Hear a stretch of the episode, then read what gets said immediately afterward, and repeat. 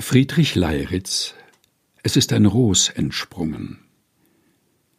Es ist ein Ros entsprungen, aus einer Wurzel zart, wie uns die Alten sungen, von Jesse kam die Art und hat ein Blümlein bracht, mitten im kalten Winter, wohl zu der halben Nacht.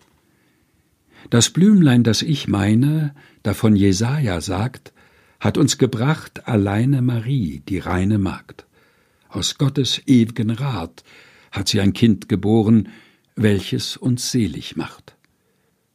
Das Blümelein so kleine, das duftet uns so süß, mit seinem hellen Scheine vertreibt's die Finsternis. Wahr Mensch und wahrer Gott, hilft uns aus allem Leide, rettet von Sünd und Tod. O Jesu, bis zum Scheiden aus diesem Jammertal lass dein Hilf uns geleiten hin in den Freudensaal, in deines Vaters Reich, da wir dich ewig loben. O Gott, uns das verleih.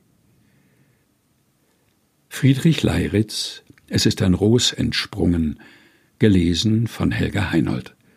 Lied 30 im evangelischen Gesangbuch.